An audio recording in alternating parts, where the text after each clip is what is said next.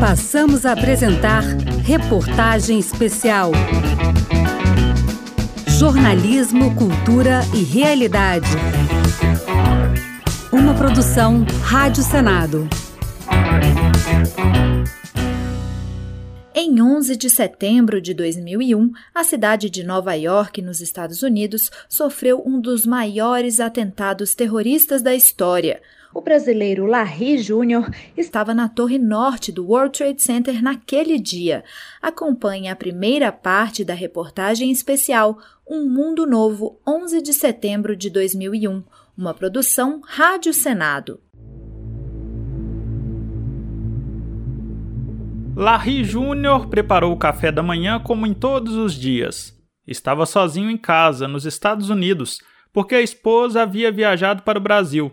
No dia 10 de setembro havia sido aniversário da esposa e Larry deu os parabéns por telefone. Por sinal, ele estava com o celular da própria esposa naqueles dias.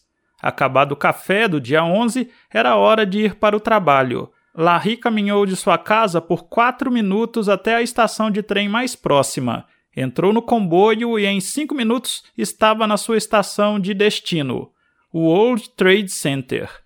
Ao sair da estação, mais quatro minutos para entrar em um dos prédios das Torres Gêmeas, pegar o elevador e chegar até a sua mesa, no 25 andar. A torre tinha 110. Era perto de sete da manhã. O economista Larry trabalhava em uma empresa de investimentos. Sete, sete quinze da manhã já chegou todo mundo que tinha que chegar no mercado financeiro. Ninguém chega às 8 horas da manhã. Sabe? Todo mundo, eu, eu chegava no escritório entre seis e meia e, e sete horas. Daí, aí dependia mais do horário de pegar o trem, que eu pegava um trem e descia dentro do outro Center. Né? Então, é, mas eu já estava trabalhando, não, não, acho que não chegava duas horas, eu sinceramente eu não me lembro o horário que eu cheguei aquele dia. Mas foi um dia normal para mim. O que Larry não imaginava é que aquele 11 de setembro de 2001 seria diferente de tudo. Às 8h46 da manhã, o economista ouve um estrondo no prédio no qual trabalhava. É, esse momento me deu muito medo. Por quê? Porque eu estava sentado, conversando e tal. Eu, quando ouvi aquele barulho e, e o choque no prédio, imagina o seguinte: um prédio de 107 andares. Ele faz um jogo, vai para a direita, vai para a esquerda e fica balançando até ele se ajeitar. Eu olhei para o meu chefe do meu lado e digo assim: ó, vamos embora que isso aqui vai cair. Foi, fiz exatamente essas palavras que eu disse. Ele pegou as coisas dele, foi embora, nem olhou para trás. Eu ainda demorei um pouquinho, ajeitando, arrumando, pegando as minhas coisas que eu queria pegar, e mas eu tinha a nítida impressão, tive a nítida impressão naquele momento que o prédio não ia aguentar. Something weird is going on. Yeah. We, the World Trade Center is on fire.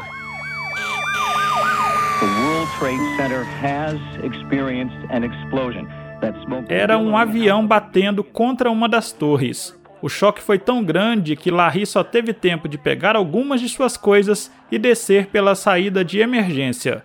Ficaram para trás o notebook, um dos seus principais instrumentos de trabalho, e, sobre a mesa, uma caneca do Internacional de Porto Alegre que havia sido presenteada por sua mãe. Todas as pessoas foram rumo a uma das três saídas do World Trade Center. Nós descemos a escada normalmente, ou seja, eu fui para a escada de incêndio porque o, o, o, andar do World Trade Center era bem grande, tinham acho que três, eram três saídas de emergência por andar. Cada setor pegava uma. Então eu peguei um setor que era que estava designado para nós ali, que era a face é, oposta ao local onde entrou o avião. Então, o, o, o, o canal, assim, o, o duto, não, tava, não, não, não tinha fumaça, não tinha fogo, não tinha nem cheiro de, de, de combustível, tinha muito. Então, foi, foi, eu dei sorte de pegar a saída mais tranquila. E nós começamos a descer, como tu falou, 25 andar. É, lá pelo 13, 14, eu não sei precisar exatamente, começaram a aparecer os bombeiros. E os bombeiros foram subindo eles começaram, o primeiro bombeiro que subiu, o segundo bombeiro que subiu, você se pediu assim, ó, gente, por favor, deixem o lado direito do, de quem está subindo livre da escada, porque vai subir nosso pessoal todo com, com uma série de equipamentos para tentar ajudar o pessoal que está lá em cima. Tu acredita que nós descemos 25 andares? Eu, fico, eu, eu, eu falo que estou arrepiado, cara. que eu me lembro dessa cena como se fosse hoje. Nós descemos os 25 andares sem nenhuma pessoa, nenhuma pessoa tentar passar à frente do outro.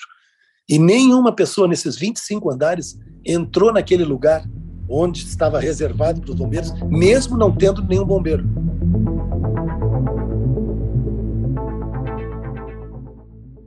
Larry estava nas escadas quando, 17 minutos após a primeira colisão, aconteceu a segunda, com outro avião atingindo a segunda torre do World Trade Center, às 9h03 da manhã, horário de Nova York. Ele só viu o efeito desse segundo impacto ao sair do prédio. Ao tentar um jeito de voltar para casa, presenciou a queda da primeira torre às 9h59 da manhã. A primeira torre que caiu foi a segunda a ser atingida por um avião. Quando eu comecei a caminhar de volta lá para a ponta sul da ilha, eu só escutei aquele barulho. E eu olhei por cima do meu ombro esquerdo e eu vi a torre de telefone, de televisão, que era no topo do World Trade Center, caindo. Caindo e com aquela poeira, com aquela, sabe, com aquela, aquele, aquele, aquela nuvem que tu vê em todas as cenas e filmes aí. Eu corri muito, eu e todo mundo que estava do meu lado, nós, nós corremos muito, porque a gente não sabia naquele momento aonde ia cair o prédio. Porque se o prédio cai na direção que eu estava, adeus. Foi uma correria só e Larry ainda assim foi atingido pela fuligem e pela poeira da torre. Nesse meio tempo, ele só havia conseguido falar com um amigo e uma amiga da esposa no Brasil, pelo menos para dar as primeiras notícias que ele estava vivo. Mas quem não tinha tanta certeza disso e ficou atônito ao ver aquelas imagens foi um filho de Larry, que assistia tudo pela televisão de uma lanchonete da escola no Brasil. Aí olhou no bar assim, estava passando a cena do Trade Center. Aí o colega dele disse: ah, cara, os caras estão atacando os Estados Unidos. Já, te, já bombardearam, foi essa expressão que o amigo dele usou, bombardearam o Trade Center. Aí ele olha para o amigo e diz: pô, meu pai trabalha lá. Aí o amigo dele: ah, que teu pai trabalha lá? Não, acreditou. Esse amigo, depois eu fiquei sabendo, disse que o meu filho ficou 15 minutos sem, com, os olhar, com o olhar fixo na televisão, não atinou falar com ninguém, não atinou nada, ficou ali petrificado. Com certa demora, a informação que Larry estava vivo chegou a todos os familiares naquele dia. Quando a segunda torre caiu, ele já estava longe da área do WTC. Entre idas e vindas, o economista só conseguiu chegar em casa às seis e meia da noite. Larry voltou ao Brasil ainda naquela semana e ficou um bom tempo sem ir ao local onde aconteceu a tragédia, embora tenha voltado a trabalhar nos Estados Unidos. Fez isso mais de 12 anos depois e visitou o memorial construído no local. Foi bom e ruim. Eu diria que foi mais ruim do que bom porque é, eu fiquei tão emocionado, eu fiquei tão chocado em ver algumas coisas, em ouvir vozes das pessoas falando, sabe, das pessoas é, ligando para parente, aquelas gravações todas. Meu Deus do céu, eu fiquei, eu fiquei naquele lugar ali da, das gravações, eu fiquei, sei lá, 15, 20 minutos ouvindo as gravações. Sabe, foi uma coisa assim chocante, chocante. E, e, e, o, e o negócio lá foi tão bem feito que trazia até, tu via caminhão de bombeiro, tu via pedaços do, do antigo World Trade Center, sabe? Era uma coisa assim bem muito forte, muito muito me, me pegou bem. Oh my God, Ed, another plane just hit the World Trade Center. now another explosion occurring right at this moment in the... Ficou muito marcante para mim é que é, quando tu chega lá tem um determinado ponto que tem a foto de todo mundo que morreu pelo menos todas as fotos que eles conseguiram, não sei se estão todos ali. E eu comecei a olhar as fotos e tinha, e assim, eu vi dezenas, dezenas de pessoas que eu tinha trabalhado junto no primeiro, no primeiro emprego, que era lá no 84, que eu não sabia que tinham morrido, porque eu perdi o contato, eu já tinha saído da empresa, eu já não, não tinha contato nenhum, mas eu acho que morreu quase todo mundo que eu conhecia, cara. Uma coisa impressionante. Sabe aquele cara da, da, da, da da comunicação. É, eu me lembro tinha um que era que era da de Trinidad e Tobago, Tobago, né? Trinidad Tobago, e eu e ele gostava de futebol. No total, os números oficiais apontam a morte de 2.606 pessoas em Nova York em decorrência dos ataques de 11 de setembro de 2001 Este trecho da reportagem usa áudios do documentário O que aconteceu em 11 de setembro, da HBO. O atentado ao World Trade Center foi visto ao vivo por pelo menos 2 bilhões de cidadãos em todo o mundo pela televisão. Os brasileiros que assistiram ao desenrolar da tragédia pela TV Globo ouviam diretamente de Nova York a jornalista Simone Duarte. A história de Simone naquele dia está na segunda parte da reportagem especial Um Mundo Novo, 11 de setembro de 2001, uma produção Rádio Senado. Quando a jornalista Simone Duarte entrou no escritório da Rede Globo em Nova York na manhã de 11 de setembro de 2001, tinha uma preocupação. Qual matéria vou conseguir emplacar hoje no Jornal Nacional? Algumas horas depois, essa pergunta seria respondida sem dificuldade. Bem, o meu 11 de setembro de 2001 começou com. Eu não tinha matéria para vender para o Jornal Nacional daquele dia. Então, cheguei mais cedo no escritório da Globo em Nova York por causa disso, estava lá quando o primeiro avião atingiu a primeira torre, quando o segundo avião atingiu a segunda torre, tava só, tava só, estávamos só eu e a arquivista, que também se chamava Simone, e a partir daí, se não entra no ar, entra no ar, né? Apesar de eu, eu era chefe da Globo em Nova York, né? Apesar de, assim, fazia umas aparições na Globo News, mas não era uma repórter de vídeo. Mas aí pediram, entra no ar, entra no ar, então eu comecei a entrar por telefone, e dali não fiquei lá durante quase duas horas o Carlos Nascimento. Durante um bastante tempo fomos nós dois. De vez em quando a gente conseguia chamar alguém que estava na rua. Simone foi uma das vozes que narrou ao Brasil a tragédia do 11 de setembro de 2001.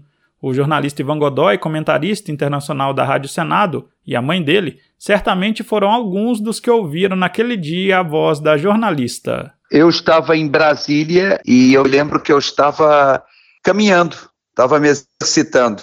Quem me avisou, inclusive, dos ataques foi a minha mãe. A minha mãe, ela, ela soube das notícias e disse: os Estados Unidos estão sendo atacados. É, Washington, Nova York. E eu, na hora, claro, o que, é que você pensa, né? A Terceira Guerra Mundial, né? Simone sabia que aquele era um fato extraordinário, mas não dava para saber no momento exato do ocorrido o que é que estava acontecendo e essa emoção do desconhecido é repassada em suas palavras ao Brasil. A gente não tinha a mínima noção do que estava acontecendo. Então, o, aliás, a nossa perplexidade era a perplexidade também de todos os comentaristas de todas as televisões americanas, que eu praticamente não conseguia ouvir, porque eu estava no ar.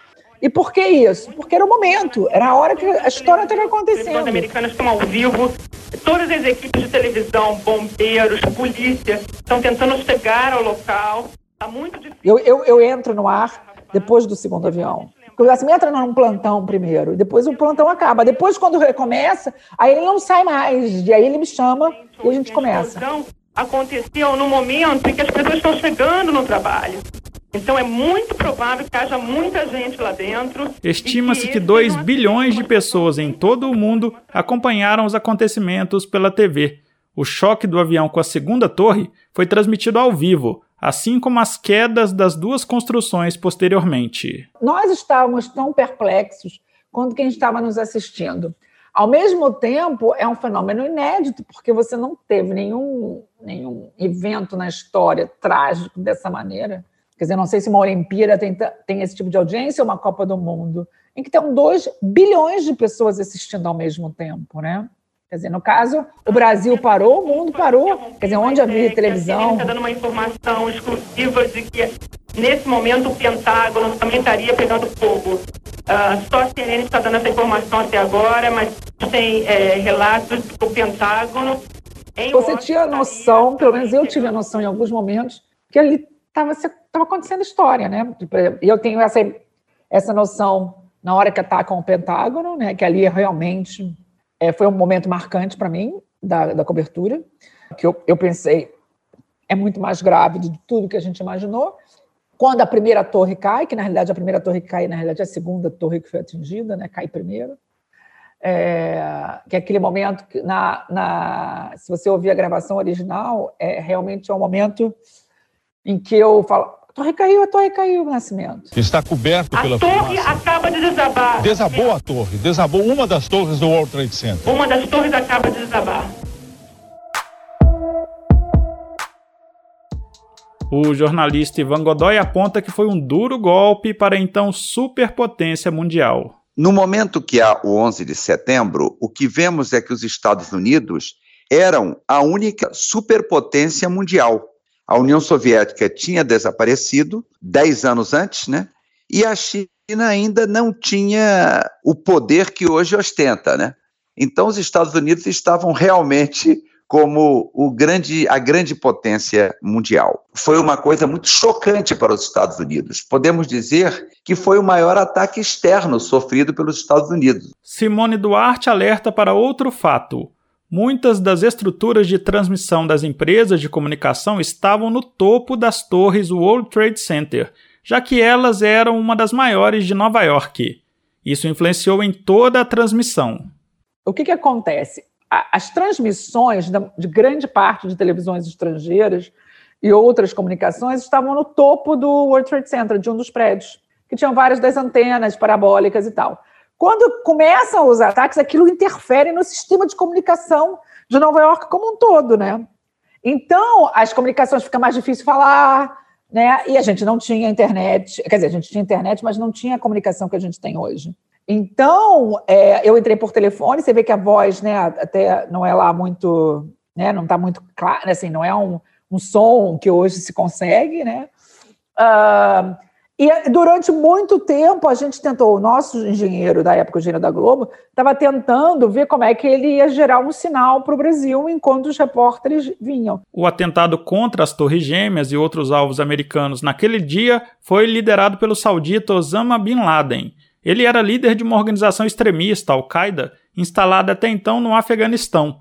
Essa liderança de Osama gerou reflexos imediatos no pós-11 de setembro na cidade de Nova York, como aponta Simone Duarte. É, eu posso contar assim, algumas coisas. Primeiro, a, a radicalização, o preconceito, né? Uma pessoa morena, por exemplo, era atacada na rua porque diziam que era um árabe, um terrorista, né? Acho que você ver Nova York se radicalizando é algo que eu me lembro nesses dias.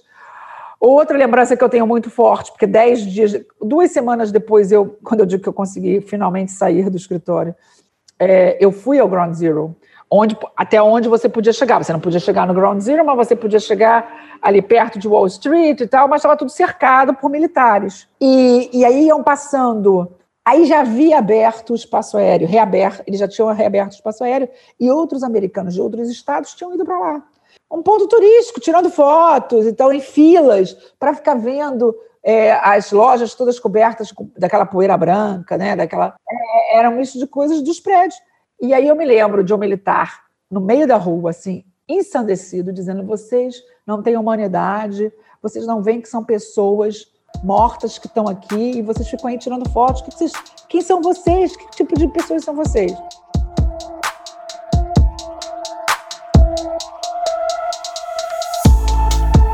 Simone escreveu o livro O Vento Mudou de Direção, no qual conta mais detalhes dessa história e narra a trajetória de diversas pessoas atingidas por aquele fato.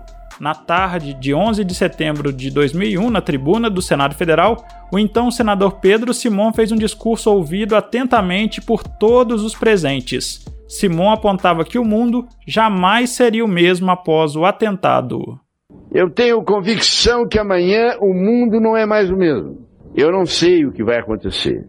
Aqueles dois prédios mais altos do mundo, praticamente o símbolo da realidade, do prestígio, do avanço da conquista do mundo de hoje, desabarem é algo que choca. Ainda em 2001, o então presidente dos Estados Unidos, George Bush, ordenou o ataque ao Afeganistão, iniciando um período conhecido como Guerra ao Terror. Osama Bin Laden seria morto por forças americanas quase 10 anos depois, em maio de 2011. Este trecho da reportagem usa áudios da cobertura da Rede Globo de televisão de 11 de setembro de 2001. Quem tem menos de 20 anos não vivenciou o dia 11 de setembro de 2001 e os consequentes atentados em Nova York. João e Maria Baltazar nasceram exatamente naquele dia. Acompanhe a última parte da reportagem especial Um Mundo Novo, 11 de setembro de 2001, uma produção Rádio Senado. O comentarista internacional Ivan Godoy, jornalista da Rádio Senado, aponta algumas das mudanças ocorridas no mundo após o 11 de setembro. O mundo entrou na chamada Guerra ao Terror, né? Um período que durou praticamente 20 anos, que de certa maneira se encerra agora com essa retirada dos Estados Unidos do Afeganistão. Como pessoa, uma pessoa individual, a gente notou muito é, o incremento, o aumento das medidas de segurança no mundo inteiro, né? Nos aeroportos, por exemplo, né? Antes era muito mais simples. Hoje em dia você é, muitas vezes é revistado, você tem que tirar o sapato, você, suas malas passam por raio-x. Mas muita gente já nasceu nesse mundo novo. Algumas pessoas, inclusive, nasceram exatamente no dia 11 de setembro de 2001 uma delas é a portuguesa Maria Baltazar. A minha família conta várias histórias do dia né, do meu nascimento, que foi durante o atentado, que basicamente a minha mãe estava na sala do parto e estava a dar nas notícias em direto uh, o que estava a acontecer. E se não bastasse o fato inusitado, o caso de Maria tem ainda outra coincidência. O nascimento era de gêmeos, Maria conta que a mãe estava em trabalho de parto e que a TV da maternidade mostrava os detalhes dos atentados. Enquanto várias mortes ocorriam, ali se fazia a vida. Duas vidas. E isso acabou gerando uma confusão, pois quando a segunda torre caiu, o pai de Maria anunciou que as torres gêmeas haviam caído. Todos pensaram que havia sido algum problema com os bebês. As pessoas estavam um bocado chocadas estar a acontecer muitas mortes e ao mesmo tempo, pronto, estar a acontecer a vida. E é, foi assim um bocado confuso, porque também o meu pai saiu, né, não podia estar na sala do parto, mas saiu de lá uh, a dizer que os, os gêmeos tinham caído. E as pessoas associaram a mim ao meu irmão, que tinha acontecido uma tragédia quando nós nascemos. O fato inusitado também refletiu na vida de Maria, seja na escola. Quando eu andava na preparatória, que é do, do quinto ao nono ano, nós dávamos isso em História, e como eu na, nessa idade era bastante alta, pronto, as pessoas, como sabiam que eu tinha nascido nesse dia, faziam piadas, acho eu, sobre, pronto, eu ser alta, pronto, torre. Ou uma vez por ano no dia do seu aniversário. Foi assim um momento muito chocante para toda a gente como eu já disse, nunca ninguém se esquece do meu aniversário, porque foi nesse exato dia. Em Mogi das Cruzes, São Paulo, João Carlos Botelho também iria ver o mundo exterior pela primeira vez em 11 de setembro de 2001. A minha mãe ela entrou em trabalho de parto logo de manhã, mais ou menos umas 10 da manhã, que eu acho que deve ter sido mais ou menos o horário que aconteceu o, o atentado. E eu tenho dois irmãos, né? Eu tenho. E a diferença deles são de 11, 15 anos, mais ou menos, para minha. E eles contam que eles estavam voltando da escola e eles passavam assim, eles viam as pessoas cochichando e televisões ligadas. E eles não estavam entendendo nada, né? Eles não estavam entendendo nada do que estava acontecendo. E aí meu irmão mais velho conta que quando ele chegou em casa, ele viu tudo aberto e tava meu avô na sala. E aí o meu avô falou assim, cata tudo e vamos para o hospital. E ele não entendia, né? E aí ele foi sabendo do atentado e ele não estava entendendo o que estava acontecendo mais nada. Aí meu avô explicou, ó, então teve um atentado nos Estados Unidos e sua mãe está entrando no trabalho de parto do seu irmão. E assim como Maria Baltazar, João Carlos sempre teve um aniversário marcante. Eu lembro que, assim, falava 11 de setembro e, e as pessoas eles falavam assim, olha, no dia 11 de setembro teve um avião que bateu numa torre e aí caiu e foi um dia muito chocante, muito caótico. E aí eu lembro de que de saber que a data do meu aniversário tinha alguma importância, tinha algo a mais nela. João lembra ainda um fato no mínimo diferente relacionado ao 11 de setembro de 2001 e a coincidência de ter nascido naquela data. Que uma vez eu recebi uma mensagem é, em inglês de um americano que ele falava assim: não, você não pode comemorar seu aniversário porque a, essa data é uma data que traz muito sofrimento e dor às famílias americanas, tem muita gente que sofre com isso E por isso eu peço para que você nunca mais comemore seu aniversário. E aí eu li aquilo e eu fiquei assim, sem saber se eu ria, se eu me preocupava, o que, que eu fazia. Para João, a data 11 de setembro de 2001 tem um significado maior e mais relevante para pessoas que viram o fato ao vivo pela televisão e assistiram uma transição em vários aspectos ligados à segurança e à política internacional.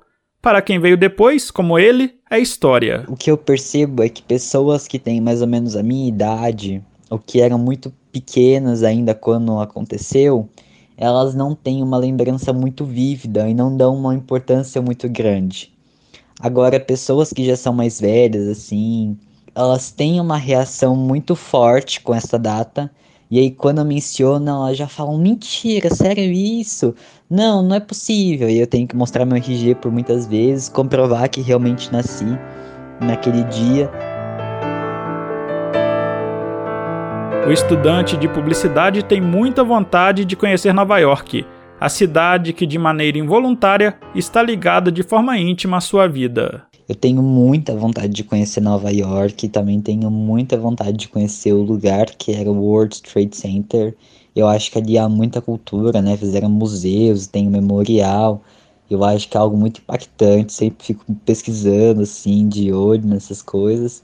Eu fico me imaginando muito passando pela alfândega americana e aí ele vendo o meu documento, vendo a minha data de nascimento e qual seria a possível reação dele. Às vezes já até cheguei a imaginar, será que um dia eu conseguiria pelo menos um visto, né, pela, pela data, né, do meu aniversário.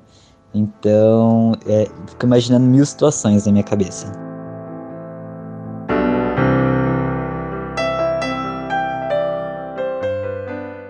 Além do atentado às Torres Gêmeas do World Trade Center em Nova York, aconteceram nos Estados Unidos pelo menos dois ataques envolvendo aviões em 11 de setembro de 2001. Houve uma colisão com o prédio do Pentágono, sede do Departamento de Defesa americano, e uma outra queda no estado da Pensilvânia. Neste último caso, passageiros lutaram contra os sequestradores do avião e impediram que eles chegassem até o destino planejado, que as investigações apontam que seria o Capitólio, sede do Poder Legislativo dos Estados Unidos. No total, foram 2.977 mortes. Você acompanhou a reportagem especial Um Mundo Novo, 11 de setembro de 2001. Reportagem e apresentação Rodrigo Rezende, locução Marcela Cunha, edição Maurício de Sante. Você pode ouvir a reportagem completa no site senado.leg.br barra rádio ou no seu aplicativo de podcasts favorito.